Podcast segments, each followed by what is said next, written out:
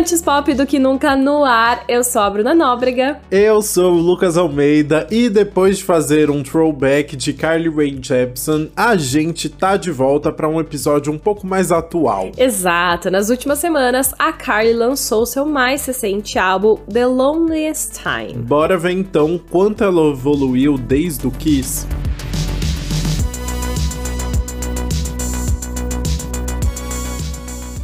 O The Loneliest Time é o quinto álbum da Carly Rae Jepsen, lançado praticamente 10 anos depois que ela explodiu com Call Me Maybe no álbum Kiss, que a gente de fato comentou por aqui nas últimas semanas. O álbum ainda vem dois anos depois que a Carly lançou o lado B de seu quarto álbum, o Dedicated, em maio de 2020. Em entrevista para o The Guardian, a Carly contou que foi desde aquela época que ela começou a trabalhar no que se tornaria o The Loneliest Time. E o conceito conceito tem tudo a ver com a pandemia, já que a maior parte do disco foi escrita durante a quarentena e por isso o título, né? O The Loneliest Time é o período mais sozinha, praticamente. E de acordo com a Carly, as letras são super pessoais. No Instagram ela falou: Eu nunca fui tão aberta nas minhas composições antes, mas graças à gentileza e ao apoio de vocês ao longo dos anos, eu tive a confiança de escrever livremente e explorar mundos novos da música. Eu nunca vou deixar de valorizar isso. Nossa nossa, faz muito sentido ouvindo o álbum pensando nessa frase, né?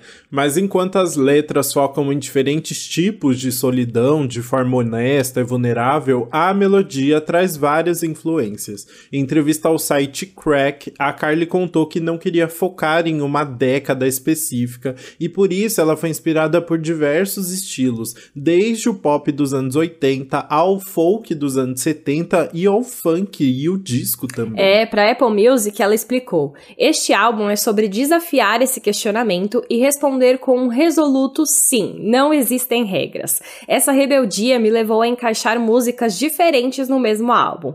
É uma ideia ultrapassada a de que o artista pop tem que ser uma coisa só. Nós contemos multidões. Por que esse álbum não poderia explorar um pouco mais? Para chegar ao resultado, ela trabalhou com vários nomes até, mas a gente pode destacar aqui o Tavish Crow, que trabalha com ela desde o começo da carreira, e o Roston Batminglish. Gente!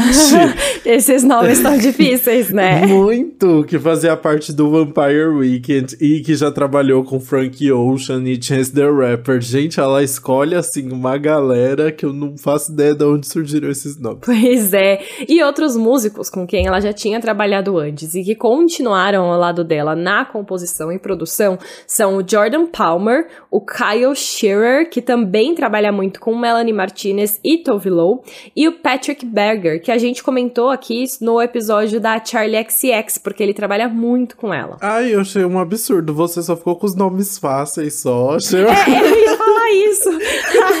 os meus nomes foram muito fáceis e você tendo que falar Batman Glaze. Gente, o nome do cara é Batman, sabe? muito bom. bom, mas agora vamos pensar e vamos descobrir como como ficou o resultado dessa junção de todos esses nomes muito loucos no nosso queridíssimo Faixa Faixa.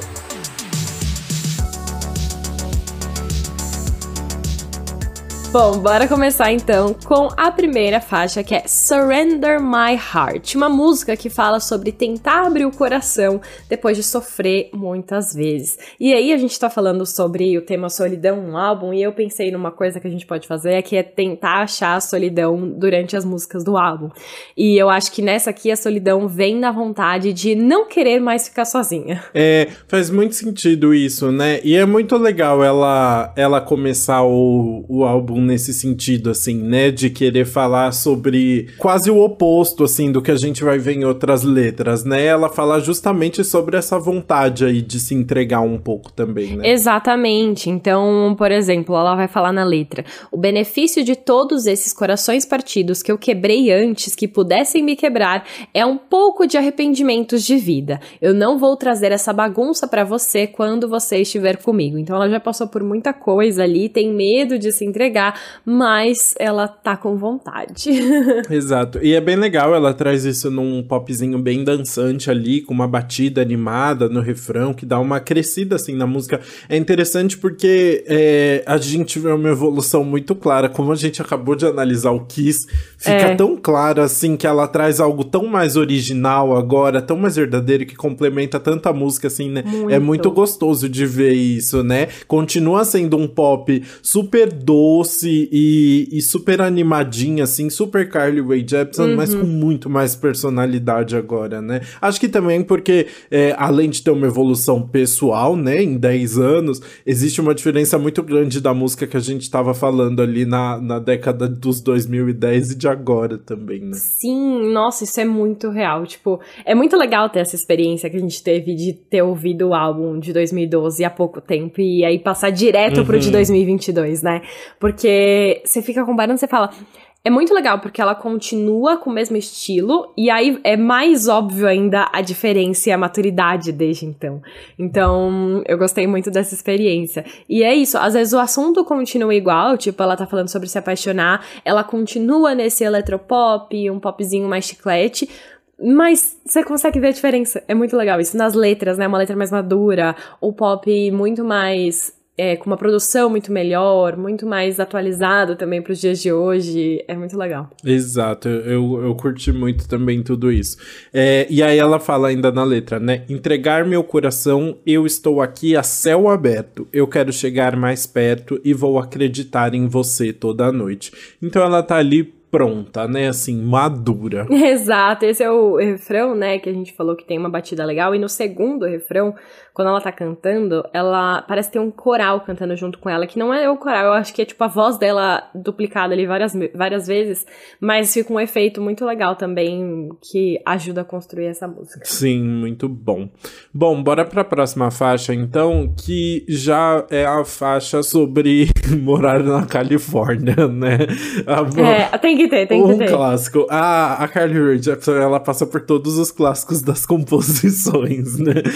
e aí então a segunda faixa é Joshua Tree, o nome do Parque Nacional ali da Califórnia, super conhecido, é, o que é um espaço aberto gigante, né, ali perto da Califórnia, e que já foi retratado em 90 mil é, produções de Hollywood, músicas, tem o álbum, tem a Demi Lovato, todo mundo se sente inspirado em Joshua Tree. É um, né? é um baita lugar, né, mas dessa vez aqui a Carly quer sair da, da bagunça da Califórnia e ir para Joshua Tree para ter um pouco de paz, uma, uma refrescância, né?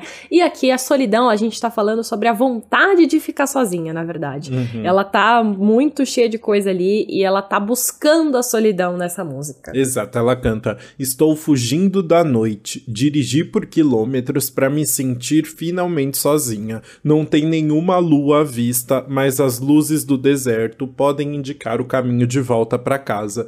Então ela tá aí à deriva, né? Exato. E aí tem um outro trechinho da, da letra que eu queria trazer pra gente conversar sobre aqui, que é o seguinte, ela fala: "Me deu o paraíso, eu vou eclipsar as estrelas e cair como as cadentes. Hum. Eu sou como a Afrodite e está tudo bem apenas saber as coisas que eu sei." Então aqui ela traz vários elementos, né, de natureza, estrelas, paraíso e junta, enfim, Afrodite aqui, né, a deusa do amor, da beleza, do desejo e da fertilidade. E aí eu fui pesquisar o que, que pode ser essa Afrodite que ela tá tentando trazer.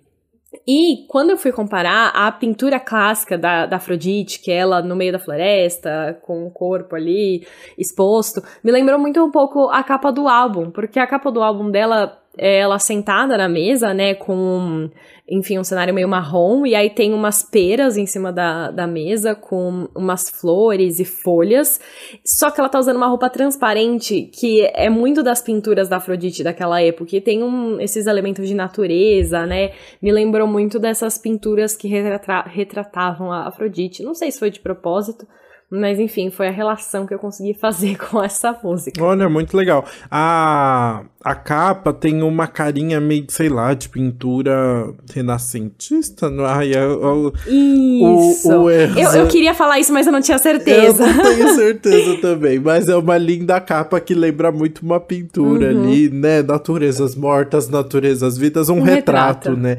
E gostei muito da sua, da sua interpretação. Obrigada, também. obrigada. Pode não ter nada a ver? Pode, mas eu quis trazer aqui. E antes da gente mudar para a próxima faixa, eu queria falar um pouquinho sobre a melodia dessa, porque ela começa com umas cordas, uns instrumentos de cordas, que às vezes eu não consigo definir quais são, mas são bem marcados e dá um impacto também para começar. Depois eles acabam sumindo ao longo da música, mas pro começo eu achei que ficou bem legal para essa introdução. Eu também curti muito, assim, tem uma. dá uma diferenciada boa ali, né? Exatamente. Mas vamos mudar então para a terceira faixa, que também foi o terceiro single do álbum lançado em setembro, que é Talking to Yourself, uma música que fala sobre um término de um relacionamento na que na verdade era bem ruim.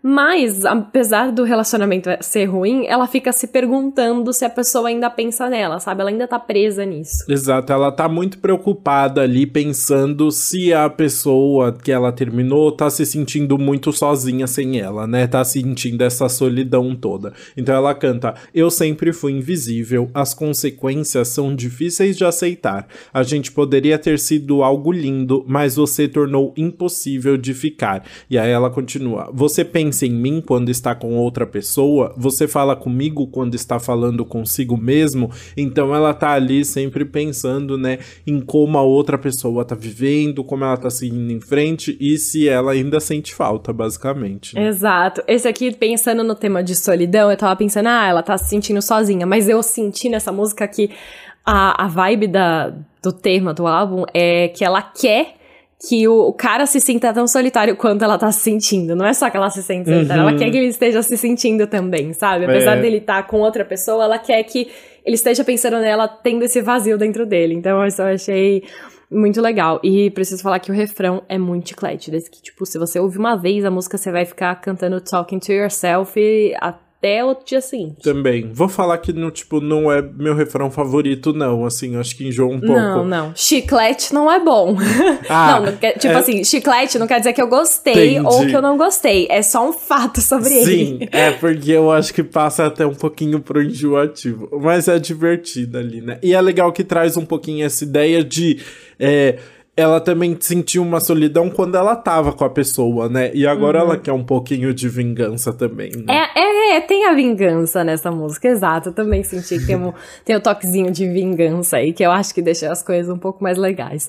Mas nem tudo é vingança. E na quarta faixa, o que, que ela faz? Ela vai voltar com o ex. A quarta faixa, Far Away, ela fala sobre ter uma recaída. Exato, né? Quem nunca ali é, não correu atrás da pessoa só pra não se sentir sozinha ali, né?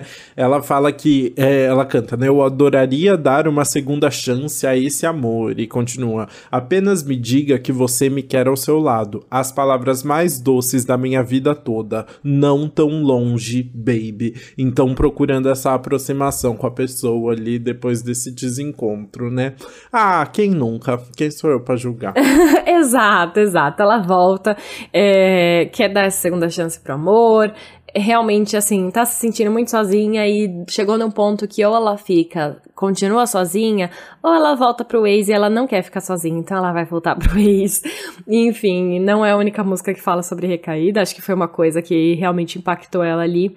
E sobre essa música, uma coisa que eu gostei bastante foi a melodia dela. É uma melodia bem inusitada dentro do álbum, ela tem uma intro bem legal que tem uns tambores marcados. E aí ela segue numa batida que assim, não é reggaeton, mas eu senti umas influências meio latinas assim, no fundo. Olha, interessante. Eu não reparei tanto. Tenho que, que voltar para perceber aí. É, sim, eu acho que vale prestar atenção. Quando eu comecei a ouvir, eu não, quando eu ouvi pela primeira vez, não valorizei. Depois, quando eu ouvi de novo e percebi, eu falei, ah, ok, gosto um pouco mais da música agora por conta dessas influências ali. Eu sinto que é muito pelos tambores no fundo. Uhum. Tem uns uhum. tambores muito legais ali que conduzem a música. Muito bom. Bora então para a próxima faixa, que tem um tom mais divertidinho, que é Sideways, uma música que fala sobre o começo de se apaixonar, né, em que tudo parece lindo, feliz, animada, e pensando muito nessa perspectiva de não ficar mais sozinha, né, de ter encontrado alguém ali que é uma solução para essa solidão da, da Jepsen. Pois é, ela encontrou a, so, a, a solução para ela, não vai mais ficar sozinha. E aí, essa música é muito engraçada, porque é muito essa pessoa chata, né? Olha o que ela fala. Agora eu sorrio para estranhos. Eu sou aquele tipo irritante que não liga se tem trânsito, porque eu tenho planos nessa noite. A gente vai se encontrar na sua casa. Então, assim, tá tudo tão bom pra ela que tá tudo bem. Ela vai sorrir pros estranhos na rua. Ela tá tudo bem se não tem trânsito. Não me identifico. Nunca vivi esse momento. Não. não. Nem assim, no meu momento mais apaixonado da vida, não faço essas coisas. Muito bom. A Capricorniana se mostrando aqui. Mas é muito legal. Ela mostra muito isso, assim, né? Que ela. É o momento que ela consegue. É sair um pouco do controle, ela fala, né? Desde que você disse que era meu, tudo está funcionando do meu jeito e eu gosto do meu jeito, até quando as coisas vão pro lado errado. Então é aquele momento assim que ela tá se deixando levar, ela tá curtindo tudo, né? Exato. Eu senti essa música que tem uma batida um pouco mais marcada, ela puxa até um pouco pro disco, pelo que eu senti uhum. assim de influências, mas ela é a música mais curta do álbum, assim, não dá nem tempo de a gente aproveitar. Ela só tem 2 minutos e 16 segundos. Ela passa assim, ó Passou. Sim, até porque ela vai deixar a gente na música mais divertida do álbum, que é, Ai. Que é Beach House, o segundo single do álbum. E, gente, é uma música muito engraçada. Eu dava risada enquanto eu tava ouvindo. Eu amei. Não, sério. Ai, nossa, é simplesmente icônica. Ela tá falando ali sobre como é a vida de solteira, quando ela tá conhecendo pessoas ali, procurando esse amor dela. E aí ela vai listando vários boys que ela já teve. Só que assim, é só cilada é atrás só de cilada. É muito bom. É muito bom. Eu queria ter traduzido a letra inteira da música para colocar sim, aqui. Porque sim. assim, é, é tudo. E aí ela vai contando vários dates e começa assim, boy número um. Aí depois ela fala boy número dois. E aí no final ela chega no boy e já perdi a conta, entendeu? e aí ela vai contando esses dates que ela teve com eles, mas sempre tem o gatilho ali, entendeu? Sempre tem alguma coisinha que é a red flag. Exato. E é Beach House porque ela fala que um dos boys tinha uma, uma casa de praia no Canadá. E aí ele fala, né? Ah, eu tenho uma casa de praia. E tem uns os boys falam mesmo, né? Ficam uns caras falando. É... E aí ele. Não, e, e, e, tem, tem a parte. a curiosidade uh. aqui assim, eu fui procurar quem eram essas pessoas. Uh. Só tá uma pessoa acreditada. Ah, então sério? eu não sei se é o mesmo cara falando com vozes ah, diferentes ou nossa. se ela não acreditou os outros. Ah. Porque parece voz diferente de fato, né? Mas quem tá acreditado é o músico Nate Seifert, que é um amigo da Carly, é músico também, então, enfim, deve ter participado ali é, de boas com ela. Mas não sei se tem outras pessoas cantando, eu sei ele tudo. Eu fiquei muito curiosa também. Sim, é muito bom. E. Ai, não, eu falei errado. Então, não é Beach House no Canadá? Tem duas. Tem uma casa em Malibu, que é Beach House. Ah, é Beach House em Malibu? O que, que é em Malibu? Eu não sei. Ele fala que tem uma casa em Malibu, na verdade. Mas, e no Canadá é casa no lago, não é na praia. Ah, mas a continuação é a mesma? Não. Vamos, vamos falar na letra, porque tem muita coisa pra gente falar tá, da letra. Tá, então vai, eu vou começar lá. falando do refrão. Porque o refrão é onde, é onde ela fala dessa casa de praia em Malibu. Porque Malibu é praia, então tem casa em Malibu, é casa na praia. Tá. E é muito interessante também notar que a música começa com barulho de piscina e pessoas conversando. Então, tipo, ela, uhum. é como se ela estivesse ali naquela cena. Mas o refrão ela diz o seguinte: Garotos ao redor do mundo, eu quero acreditar que quando você persegue, persegue uma garota, não é apenas a temporada de caça. Eu posso ver o futuro, diga com vontade. Aí ela meio que faz a, o que eles estão dizendo, né? Ela fala: Eu tenho uma casa em Malibu, e provavelmente vou te magoar. e aí ela vai falar, repete, né? Eu provavelmente vou te magoar ali várias vezes, porque ela tá vendo a realidade ali no meio. Sim. E aí, mas enfim, são várias situações, assim, muito absurdas envolvendo esses boys, do tipo, ela fala: o boy número dois tinha um rosto lindo. Eu concordei em ir para a casa dele. A esposa dele realmente tinha um rosto impecável. e pois aí, é. Aí, mais pra frente, ela fala: o boy número 12 tinha um olhar, falou sobre a ex e começou a chorar. Me disse que me amava na primeira noite. Ou seja. Maior tu... red flag. Tudo errado, tudo errado. Tudo errado. Aí ela fala do boy número 1, um, que fez o piquenique pra ela, mas aí chegou lá, na verdade, quem tinha feito o piquenique era a mãe dele, entendeu? a... Mas ela fala, pelo menos tava bem gostoso. Muito bom. Mas aí tem o pior de todos, que é o boy do Canadá. o boy do Canadá. Porque, na verdade, o que eu senti na parte da ponte é que ela fica falando ela fica trocando o que os boys dizem versus o que eles realmente querem dizer. Uhum. Então, tem a parte, por exemplo, que ela diz: Eu tenho grandes planos para cuidar de você. Versus, eu só preciso de 10 mil dólares emprestado.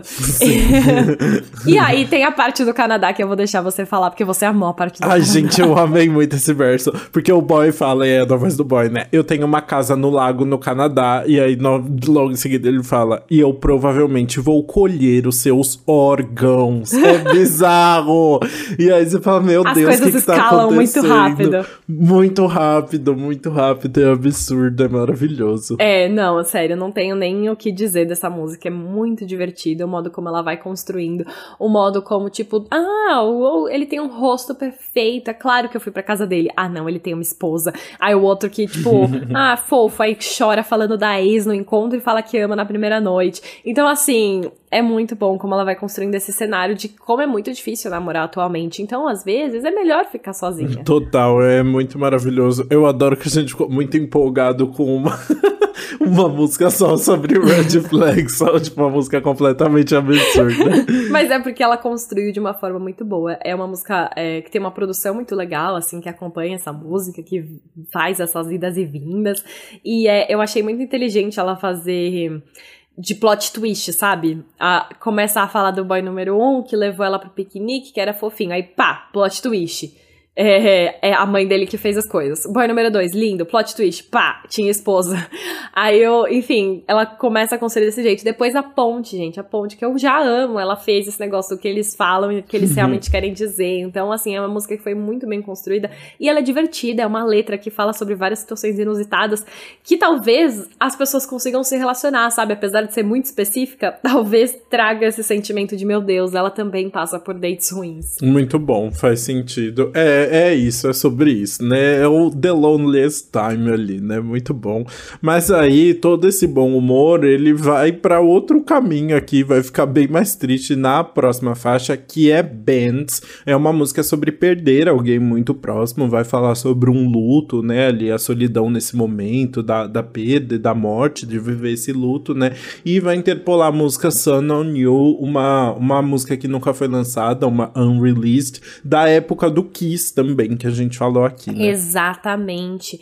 É, enfim, essa é uma música que não foi lançada, mas os fãs conheciam, que já tinha sido vazada aí, né? E é uma música muito emocionante, né? Aparentemente, enfim, ela é sobre perder alguém muito próximo, e aparentemente essa pessoa, de acordo com o The Guardian, é a avó da Carly, que morreu recentemente, e foi uma morte muito de repente. E isso afetou muito ela, assim. Ela não fala tão abertamente em entrevistas, é, ela prefere não comentar o assunto, mas pela música dá para ver que realmente foi uma coisa que afetou muito ela. Sim, e ela canta na letra, né? Dia de sol em algum lugar do México, dia longo, eu não me sinto muito bem. Sozinha, estou sendo sensível, apenas me diga que isso não está acontecendo. Então ela tá tentando processar ali e depois ela ainda fala, né? É muito tarde para pegar o voo para te ver, como não, é uma afirmação. E depois ela ainda fala, né? É muito tarde para pegar o voo para te ver, como isso pode ser a vida. E aí ela tá realmente questionando ali, tipo, esse momento repentino, né? Essa situação que ela não conseguiu processar ainda. Né? Exato, eu sinto que esse começo ela descrevendo como ela recebeu a notícia, sabe? Ela tava de boas no México, uhum, deve ter trabalhado, teve México. um dia longo, e olha só, ela não tava já se sentindo muito bem.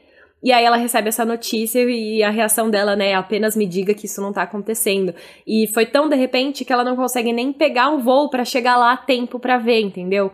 Então uhum. ela fica muito abalada com isso. E o refrão também é muito emocionante, né? Porque ela relaciona essa, esse dia de sol no México com essa pessoa que ela perdeu, provavelmente a avó. Então ela fala: Eu posso sentir o sol em você, me aquecendo do jeito que você sempre faz. Depois das nuvens secarem, aqui está uma jarra com as lágrimas que eu chorei. Ai, bonito isso, né? Depois das nuvens secarem, aqui está uma jarra com as lágrimas. Bonito. Gostei, gostei. Dá pra colocar no status.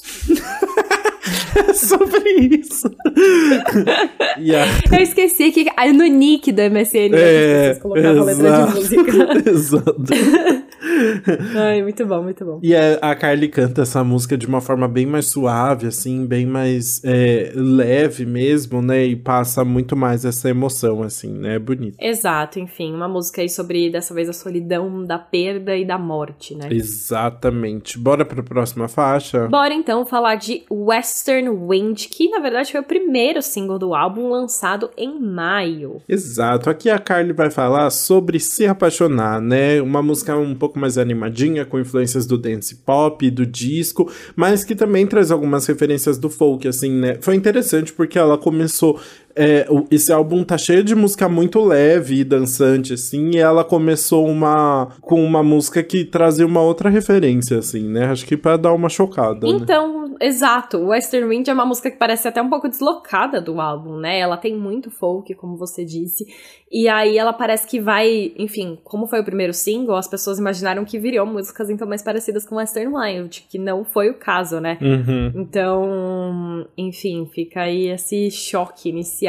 e essa música é isso, vai falar sobre se apaixonar e vai trazer muitas metáforas para isso. Exato. O Western Wind é, é, o vento do oeste, né? Então ela tá falando, chegando como o vento do oeste, você sente o lar de todas as direções. O primeiro florescer, você sabe que é a primavera, me lembrando, amor, que tudo está conectado. Então uma música sobre repensar, sobre novos ares e sobre primavera. e a primavera como uma metáfora aí de florescer, das coisas recomeçarem, de você começar a se apaixonar e tudo mais.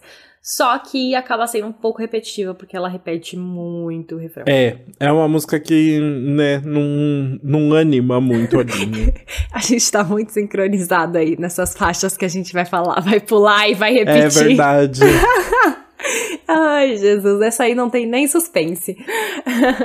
Bora falar então da nona faixa do disco, que é So Nice. Mais uma música sobre se apaixonar, mas dessa vez por um outro ângulo, agora um pouco mais direto, e você querer que o boy corresponda aos seus sentimentos. Sim, ela canta. Tão legal o quão refrescante é que você acaba com. O quê?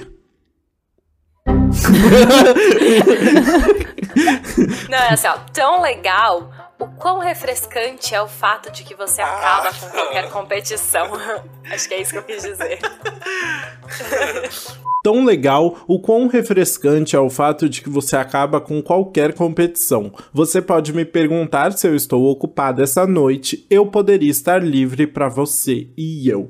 Ela tá ali curtindo de boa, né? Exato. E essa música dá para sentir bastante as referências do ano dos anos 70 e 80. E tem vários, é, várias partes que ela vai dar uma vibe e ela fica cantando uns lá lá lá lá lá lá. não, da, não dessa forma, de uma outra forma. Sim, total, mas é essa vibe mesmo, né? O, e depois ela continua: tão legal, incrivelmente honesto, educado. Ele é certo para mim. Ele é o tipo de super estrela que roubaria apenas o seu coração.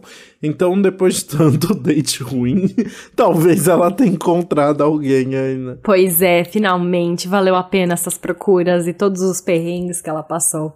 E é muito interessante que dessa vez o conceito de solidão ela traz diretamente no final, porque ela é o desejo de não ficar sozinha. E no final ela diz: "Espero que ele nunca me deixe". Então ela, enfim, encontrou alguém para ficar junto e não quer ficar sozinha, quer ficar com ele. Muito bom. É, é bonitinho, né? Assim, é uma é uma letra mais fofa, né? Bora agora então pra Bad Thing Twice, que é uma letra, que é uma melodia que dá uma mudada ali, dá uma agitada no, no álbum, né? Exato, eu senti uns efeitos meio futurísticos nela, assim, hum. se for pra descrever, obviamente. Tem bastante, sei lá, uns sintetizadores no fundo, uns efeitos, e eu senti que dá uma vibe futurística. E é engraçado, porque apesar da vibe futurística, ela tá tentando fazer o quê? Voltar pro passado. Ela tá tentando reviver o romance que deu errado, ela quer dar mais uma segunda chance pro boy. Exato, né? Ela até fala, ela dá um contexto ali, ela tenta dar uma voltinha, né? Ela fala: Eu nasci em novembro, você nasceu em outra lua, eu empurro e puxo lá. O que você quer dessa vez? Mas aí ela fala, né? É o meu destino, eu quero fazer uma coisa errada duas vezes. Um teste cítrico para. Ah, um. Crítico. eu vou deixar essa parte. ah, que absurdo. Um teste cítrico. Eu não sei mais ler. Um teste crítico para mim. Então ela tá ali pronta para errar, né? tá pronta para errar, exato. Ela tá passando, ela tá tentando fazer um teste e ela não tá passando nesse teste. Ela quer fazer a coisa errada duas vezes. E, mas enfim, tem uma parte da letra que é ainda é ruim, porque enfim, ela sabe que é coisa errada porque era um relacionamento que não fazia bem para ela. E onde que a gente falou sobre um relacionamento que não fazia bem? Em Surrender My Heart, que ela tinha passado por um relacionamento ruim. E a gente também falou sobre isso em Talking to Yourself, Talking né? To que yourself. ela. É, que ela fala sobre, enfim, querer ficar pensando nessa pessoa do relacionamento ruim. E eu acho que é a mesma, viu? Porque tem coisas que se relacionam. Por exemplo, nessa música ela fala: Você foi o rei e eu era um soldado. Eu lutei pela sua atenção lutei pelos seus olhos solitários. Então, e isso remete a Surrender My Heart, porque em Surrender My Heart ela canta: Eu costumava ser um soldado através dos meus dias mais difíceis. Então, enfim, ela realmente pensa nesse relacionamento como uma pessoa que tava lutando ali pela atenção, ela tinha que, o cara era o maior do coisa e ela tinha que lutar ali para conseguir as coisas. Quem tá farejando do seu lado? É o Buck. Acho que ele quer sair, peraí. Que fofura. Bora então para a próxima faixa, que é Shooting Star, uma música que interpola outra música da própria Carly Rae Jepsen, que é Disco Sweat, que na verdade nunca foi lançada também, mas faz parte de um disco de mesmo nome que foi descartado e que tá ali enterrado no quintal da Carly, de acordo com ela mesma ali, né? O o karma da Carly Rae Jepsen. É, é, é, o karma da Carly Rae Jepsen. Exatamente. Enfim, ela não usou a música, mas ela aproveitou para pegar a melodia então e transformar em Shooting Star, que é basicamente uma música sobre pegação. Isso foi o que eu entendi dessa música. Ela fala assim, ó: "Apenas tire todos os meus medos com suor, dançando pelo escuro." Vi o seu rosto angelical e peguei a minha estrela cadente. Muito bom, né? Eu achei profunda essa letra ali, né? E é, é bonitinho, né? Ela fala, tipo, eu te entendo, eu sou escorpião, é físico, é natural, meu espírito, meu animal. Uma música mais animadinha ali, né? Exato, ela, enfim, usa muito sobre dessas referências do físico, né? É uma coisa mais animal mesmo. Ela quer a pegação ali. E eu achei interessante que ela canta essa música com a voz muito fininha assim. Ela já tem uma voz é, fina, como é que fala em, em termos técnicos, quando não é grave? Aguda. Aguda. Ela tem um pouco dessa voz aguda, mas eu senti que aqui nessa música tá bem mais, assim. Um pouco até infantilizada, talvez. Eu não sei se eu posso dizer isso, mas eu senti que ela canta ainda mais fininha nessa música. Mas é meio tensa, né? Se eu falar que tá infantilizada na música da pegação. Então, não sei. É, Sim, bom ponto. Mas é, eu acho que ela tá tentando ser doce, sabe? Ser fofinha. Pode ser, pode ser. É, ser a Sexy Baby. Ai, credo que da... eu... Não, da, da, Taylor do da Taylor Swift. Eu sei, eu peguei. Exato. Mas enfim, senti um pouquinho disso, essa música aí de, de pegação, estrela cadente, traz esses elementos novamente. E é um belo de um contraste pra 12 faixa. Total, a 12 faixa vem pra desacelerar, desacelerar os nossos ânimos, que é Go Find Yourself or Whatever. Que é, um, é tipo, ai, vai, vai se encontrar, ou tanto faz também, foda-se você, sabe?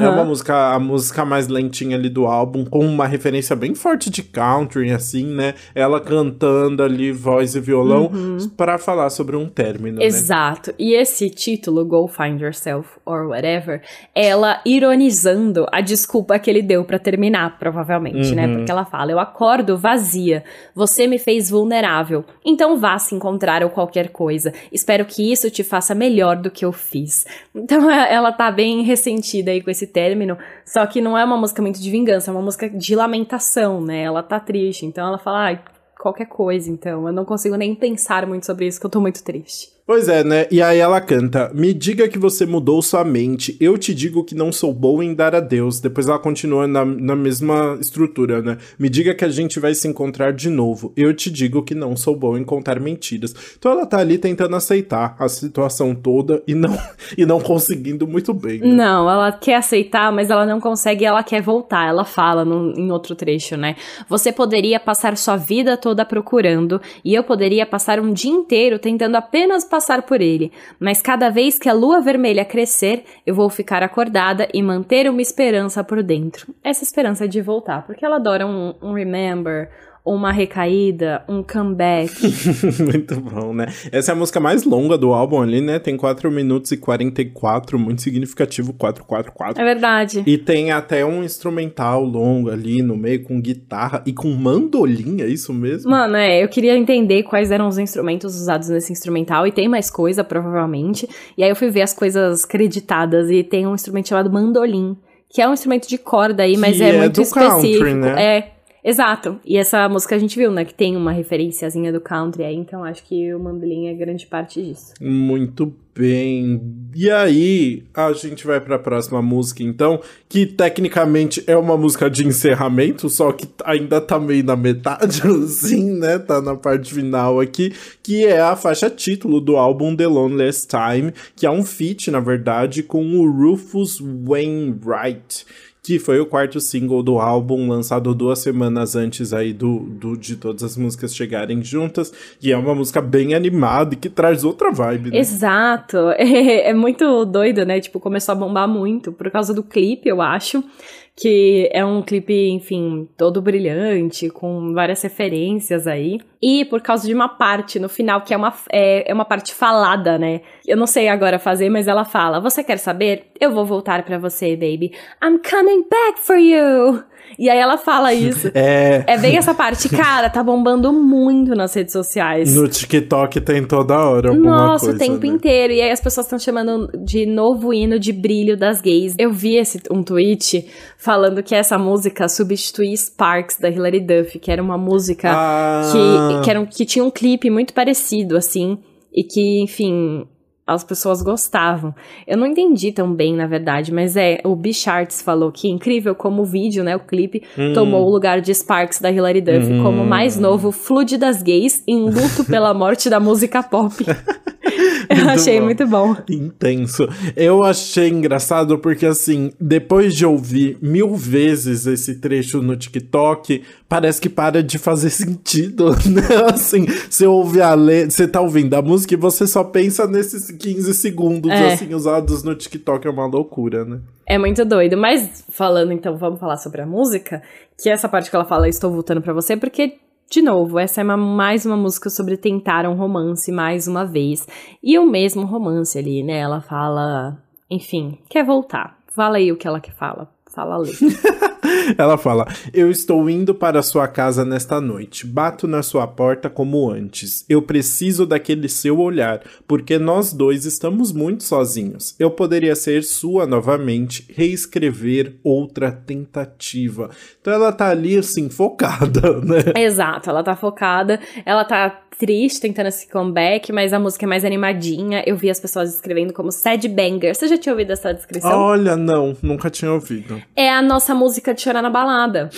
porque é, é o, o hit, assim, triste. Então, agora tem um outro nome, que é o Sad Banger, descobri hoje. Muito bom, gostei muito dessa, dessa referência. pois é. Enfim, essa é o dueto, como a gente disse, né? E funciona muito bem, porque são os dois falando sobre tentar voltar, né? Os dois estão se sentindo sozinhos e querem voltar nesse caso.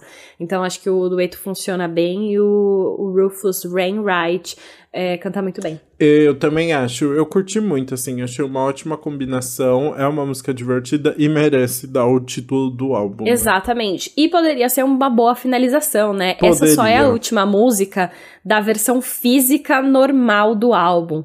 Mas nas plataformas digitais ela já lançou com três faixas bônus. Então, enfim, ela não é a última em nenhum momento, assim, só para quem compra a edição física normal. Mas nem quem compra a edição física na Target, por exemplo, tem outras faixas bônus ali. Então, é. quase não é a faixa, a última faixa em nenhum lugar. Mas a gente pode entrar então nas faixas bônus, começando pela 14 que é Anxious. Exato. É uma faixa que fala ali sobre ser muito emocionada no relacionamento, né? Quando a outra pessoa é muito mais racional e como isso afeta ali essa relação, né? Ela canta eu achei que o amor me deixaria satisfeita, mas sabe, eu quero mais do que eles anunciaram. Então ela tá ali focada. Né? Exato. Né? E aí ela continua, né? Você nem notou, eu estava esperando que você se abrisse. Garoto, você tem uma reputação. E o que eu entendi dessa faixa, depois de pensar um pouco, é que, tipo assim, ele quer uma coisa mais física, sem compromisso, e ela quer o amor de verdade, né? Ela quer algo a mais.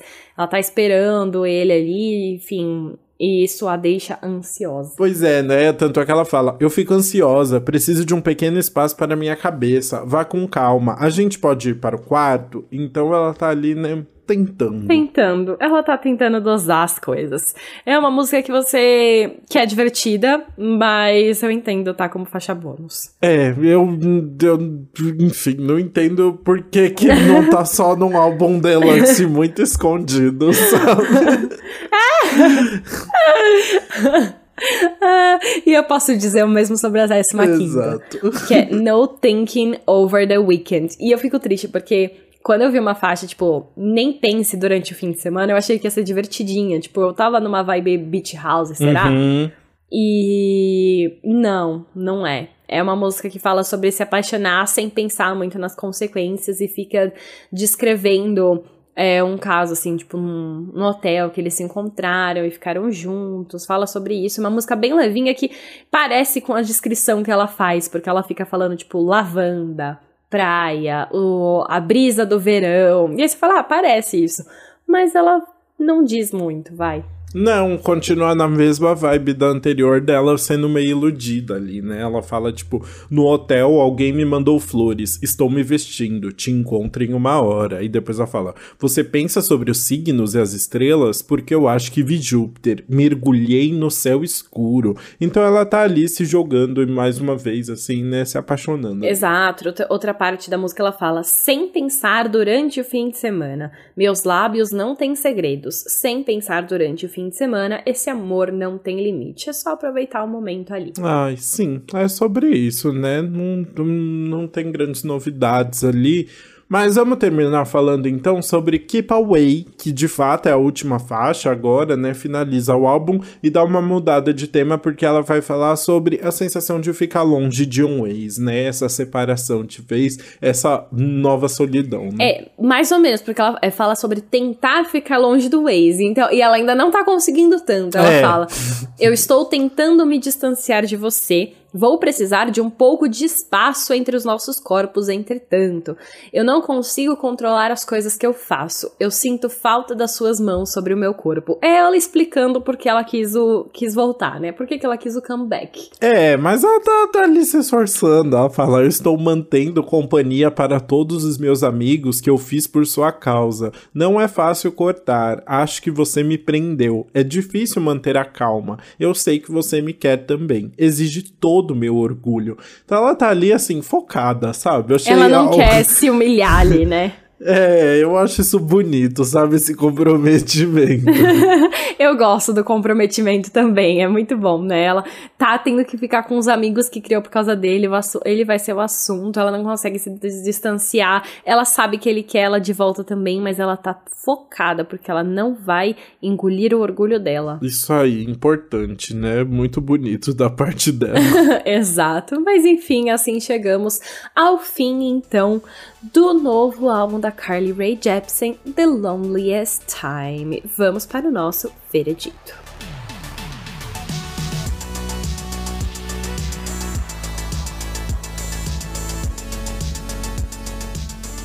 Bom, é, acho que não, não temos muitos segredos nesse episódio, né? Mas começa aí falando qual música você vai querer pular, então, porque eu acho que não vai ser a mesma que a minha. Não vai ser, surpresa que não, não. vai ser. A música que eu vou pular é Western Wind, sem nenhuma surpresa. Foi uma música que para mim distou um pouco do álbum. Eu acho que ela não passa a vibe do resto do álbum, que é tão gostosa de ouvir, ela é mais lenta. Eu não gosto da letra, acho que a letra fica muito na metáfora e fica muito na repetição ali. E, enfim, ela entrega bem mais nas outras faixas. Tudo bem, eu entendo. É, também não gosto muito, mas eu vou falar que eu, assim, não realmente vou ficar pulando Go Find Yourself or whatever. Mentira! Juro. Não gosto da vibezinha country, não. voz e violão dela. Acho que perde muita graça, assim, no, no meio do álbum. É sua... Você vai botar no repeat? Não, né? Eu queria, mas eu não vou. Mas é a minha ah, segunda. Não! não, sério, seria a minha segunda opção, assim, pra colocar. Mas é porque a outra é muito boa, mas assim. Eu gostei muito. Quando eu ouvi a primeira vez, eu achei que eu ia botar ela no repeat, porque eu gosto, eu acho que é uma música muito honesta, eu acho que a letra é bonita, eu gosto dessa. Não é uma balada, balada, e as influências country e o instrumental no meio é mó bonito. Nossa, não acredito. Ai, o country, eu não consigo gostar do country. E. É, mas aí voltamos às origens do podcast que você gostou finalmente. das músicas lentas e eu não. Não, e finalmente a gente tá com uma música diferente. Normalmente é tão igual, né? É verdade. Nossa, não, tava sentindo falta de dar uma mas assim. Uma polêmica. Pelo menos uma polêmica, não. Go Find Yourself or Whatever. Essa eu gostei, assim. Mas essa aqui realmente pegou pra mim, tá? Nossa, eu achei muito linda, realmente. Achei que destoa de uma forma boa, mostrando um outro lado de Carly Rae Jepsen. Então. Um lado chato. Fica aqui o bondinho. não. Ah, não.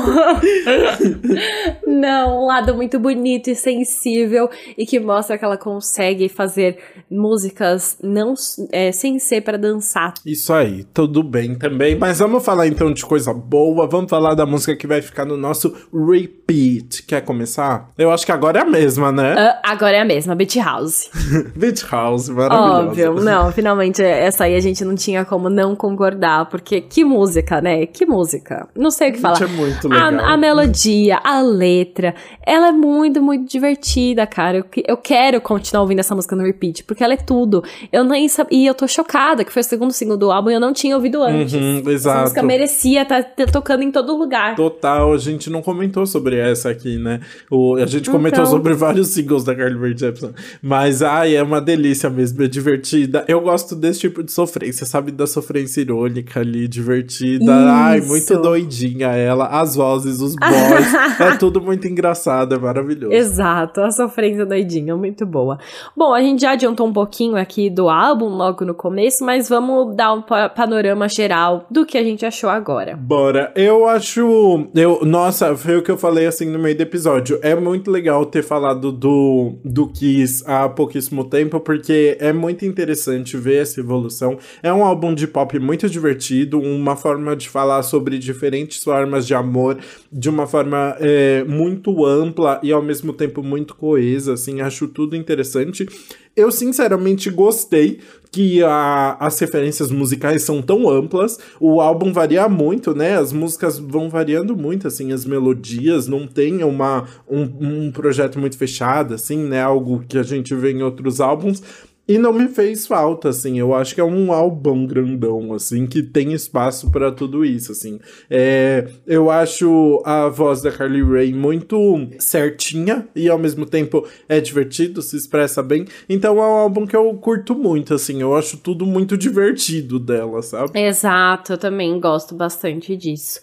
É, enfim, concordo com você. E a experiência de ter ouvido os dois álbuns recentemente, com esses 10 anos de diferença, é muito legal, porque você percebe todo o amadurecimento da Carly, toda a experiência que ela ganhou desde então, né? As produções muito mais maduras, as letras muito mais profundas, é, os temas, dá pra ver que ela passou por muito mais experiência para contar. Então, tudo isso é muito legal. É muito legal também que, apesar de tudo isso, ela consegue manter uma essência ali, que as pessoas sempre vão buscar nela, né? Desse pop eletropop, um pop um pouco mais chiclete, um pop, enfim, ela sempre se mantém ali firme. Gostei bastante das músicas. É... E, e, é isso, eu acho que a, a voz dela também é muito certinha, traz essa vibe gostosa. E ela vai continuar sendo uma diva ali, mesmo que dentro de uma pequena bolha. Muito bem, é, exatamente. É, isso é muito divertido. Acho que assim a gente termina os comentários sobre o The Loneliest Time. Bora pro nosso queridíssimo quadro anti-single do que mal acompanhado. Tudo.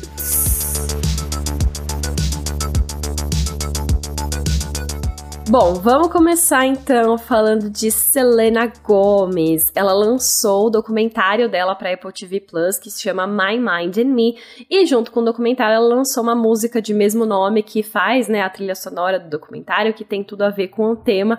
E aí a gente vai trazer aqui para comentar um pouquinho sobre a música e sobre o documentário, porque a gente já assistiu, e assim, um, um mergulho dentro da vida pessoal de Selena Gomez, né? Sim, um anti-single diferente aqui, porque merece, né? A Queen lançou esse desabafo de seis anos, né? São Sim. seis anos acompanhando a Selena Gomez aí. Na verdade, assim, é, é, uma, é uma sacanagem essa história de seis anos, porque ele começa em 2016, mas eles têm um, ele tem uns pulos temporais bem grandes aí, né? Sim. Na verdade, depois depois a gente volta para 2018, acho, né?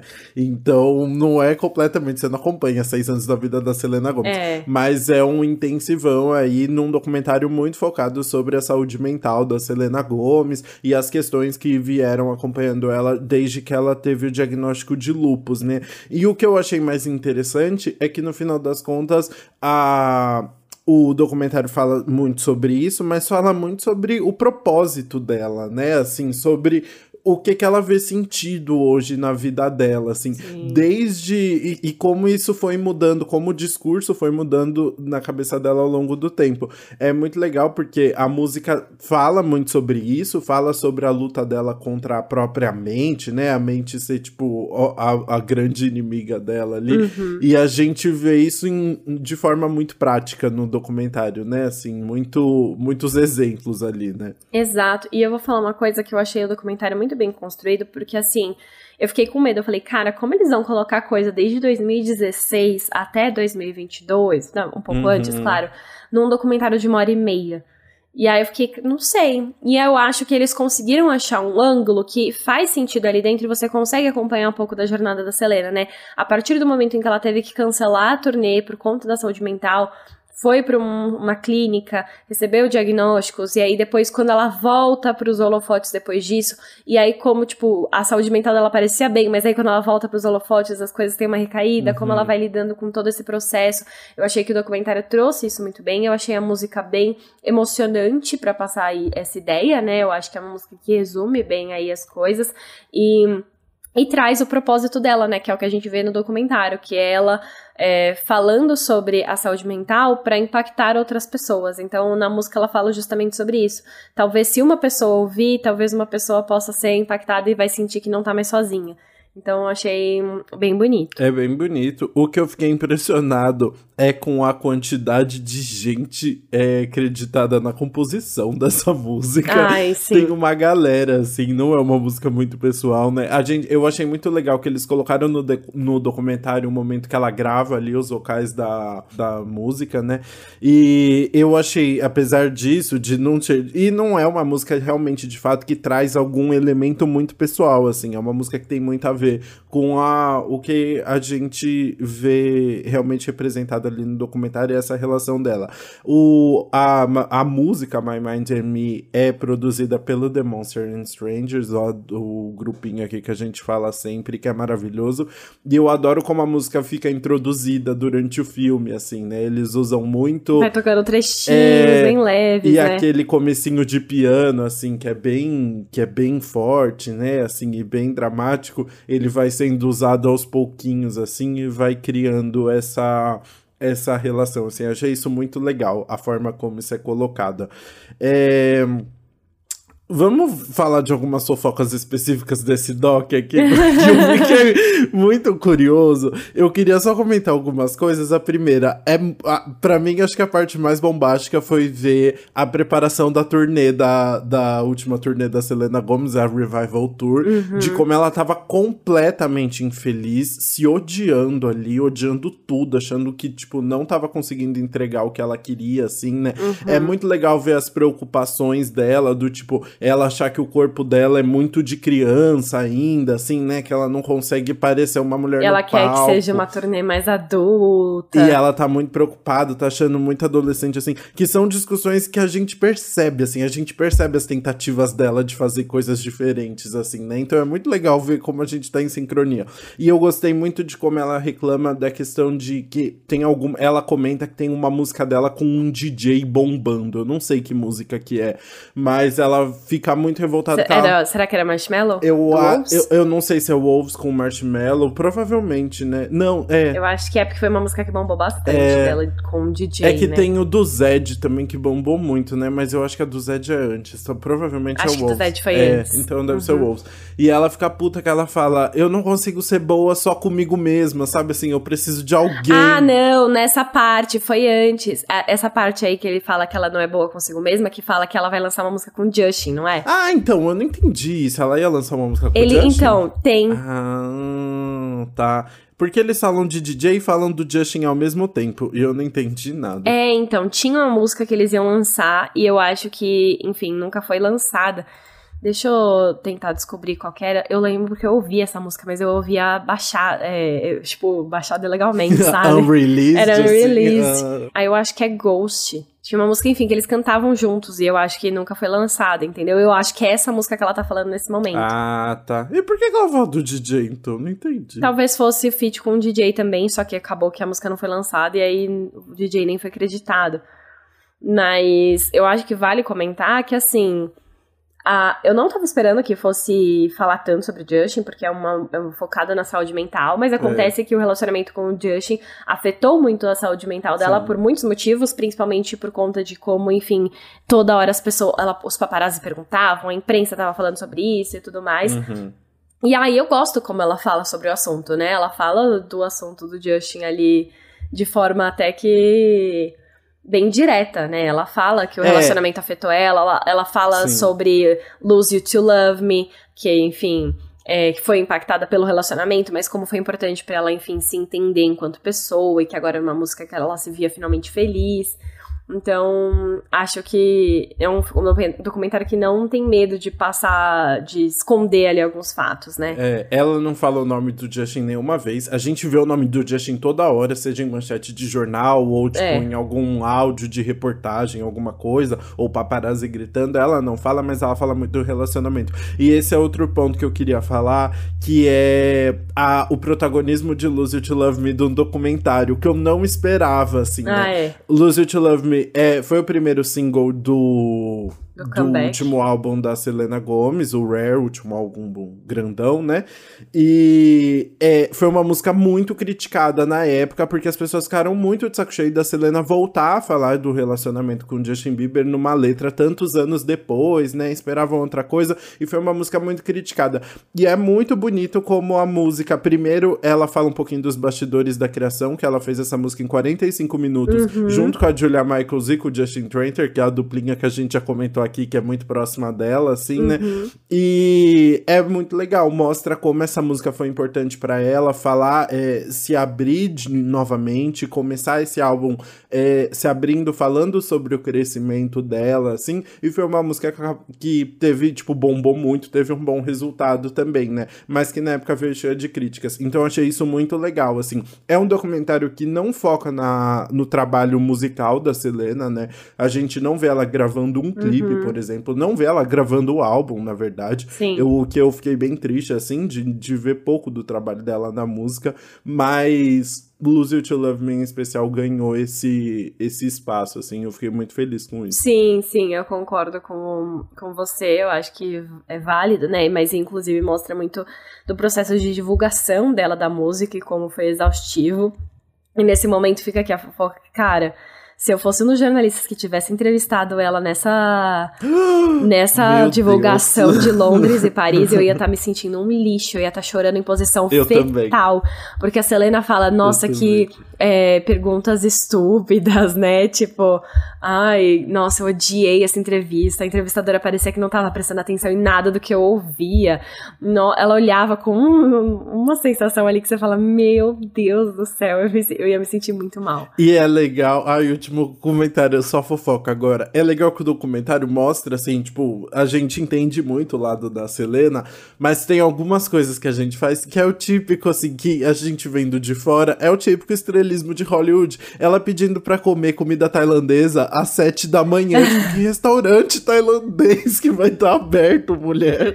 Mas é legal que e ela aí... deixou isso, porque ela deixou com esse objetivo, né? Exato, exato. Da gente ente... E fazia muito sentido no, no dentro do que ela tava vivendo ali, né? Assim, ela tava muito infeliz naquele momento. Mas é muito legal a gente vendo de fora também como é que funciona essas coisas. Quando ela sai da reunião do nada, né? Ela é. fala assim: ai, vocês vão me odiar. Ela tá passando muito mal, tá sentindo muita dor. E ela vai embora de uma reunião. Eu, eu fiquei, gente, eu não sabia que isso existia, assim, sabe? É, é o tipo então. de situação que se a gente lê no TMZ, a gente fala, ai, nossa, estrelinha. Mas ali tem muito tem contexto, contexto, mas a gente vê isso acontecendo, isso é legal. Exato, eu gostei que ela deixou, mas ela não assiste, né? Você viu que na própria Premiere ela foi embora é, uhum. antes de começar. Tipo, quiseram que ela sentasse ali, aí parece que ela ficou brava, que, ela, que queriam que ela sentasse uhum. para assistir, ela saiu e, tipo, não vai assistir, porque é uma coisa realmente muito pessoal.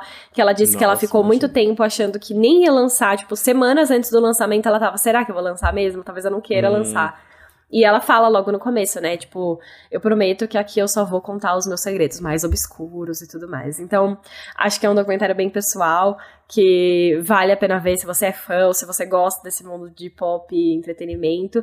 E ouvir a música também, que eu acho, tipo, tem bastante gente envolvida, mas eu vou falar que eu acho que é uma música que consegue resumir bem o documentário, sabe? Uhum. E, o que a, e a mensagem que a Selena quer passar no documentário. Então, eu gosto. Também, acho que faz muito sentido. Não faria sentido esse documentário receber o nome de nenhuma outra música da Selena Gomes, né? Se fosse Selena Gomes Rare, não Sim. faria o mínimo sentido, assim, né? Mas é isso, então. Para quem ficou curioso, Selena Gomes My and Me, o documentário tá disponível na Apple TV Plus. É Apple TV Plus, né? Ou Apple TV só? no streaming da Apple. Exato. E a música tá disponível aí em todas as plataformas. E assim terminamos mais um episódio do Antes Pop do que Nunca. Muito obrigado para quem ouviu até aqui. E vamos continuar essa conversa nas redes sociais, né? Vamos, sim, vamos conversar por lá.